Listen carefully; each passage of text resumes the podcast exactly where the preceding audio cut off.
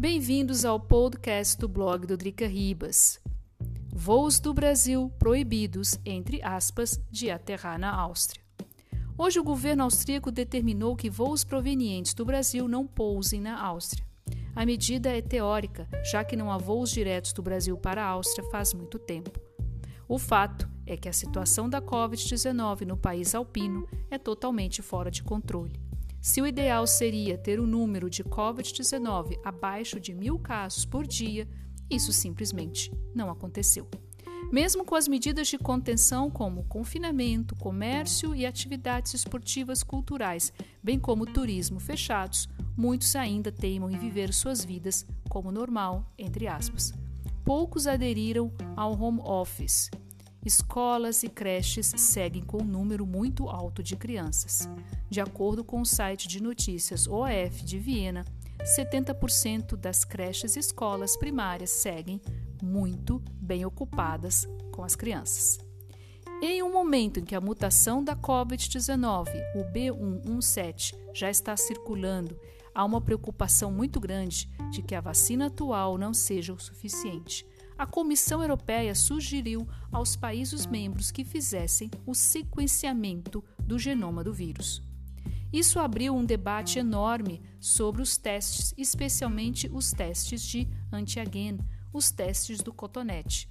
Esses testes só indicam se a pessoa está infectada, mas não se sabe de qual vírus. Sem contar com o atraso da entrega das vacinas, especialmente as da AstraZeneca.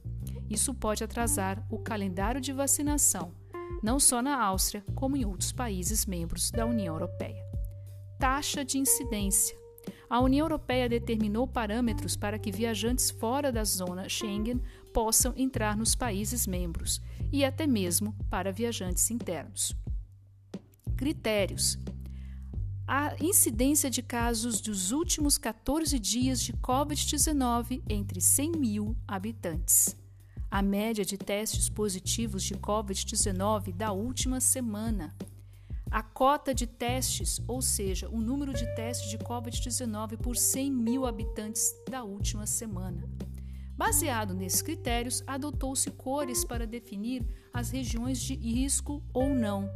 Verde, a incidência abaixo de 25 e testes positivos abaixo de 4%. Laranja, a incidência abaixo de 50 e testes positivos acima de 4%. Vermelho, incidência entre 50 e testes positivos acima de 4% ou se a incidência está em 150. Cinza, quando não há informação sobre o número de testes ou se a cota de testes está entre 300 ou menos. A Áustria está com a sua taxa de incidência de 7 dias atual de 119 e com 400 mil casos confirmados, de acordo com a Agência de Segurança Alimentar daqui.